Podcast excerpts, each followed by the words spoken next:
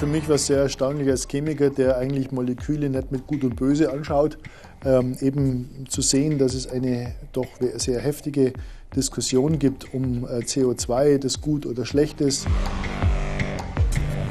Und was mich wirklich erstaunt hat, dass die Idee, Kohlendioxid nicht einfach zu verbannen, sondern aus Kohlendioxid was zu machen, doch sehr viele Leute als neu und begeisternd fasziniert hat.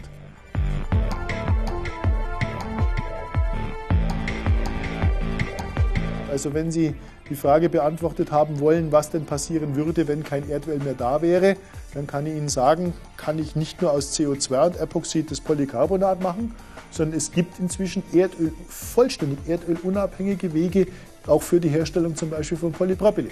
Es ist, glaube ich, keine Frage des besser oder schlechter, sondern es ist eine Frage dessen, was man zur Verfügung hat, wenn man was erzeugen will.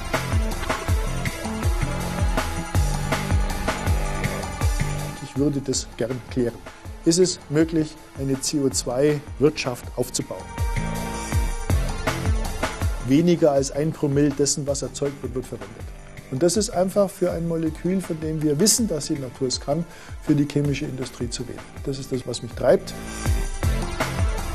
Da, denke ich, liegt schon eine gesellschaftliche Aufgabe da drin, die wesentlich ist. Wir brauchen, ein, wir brauchen eine Beschäftigung mit einem nicht ölbasierten Stoffkreislauf.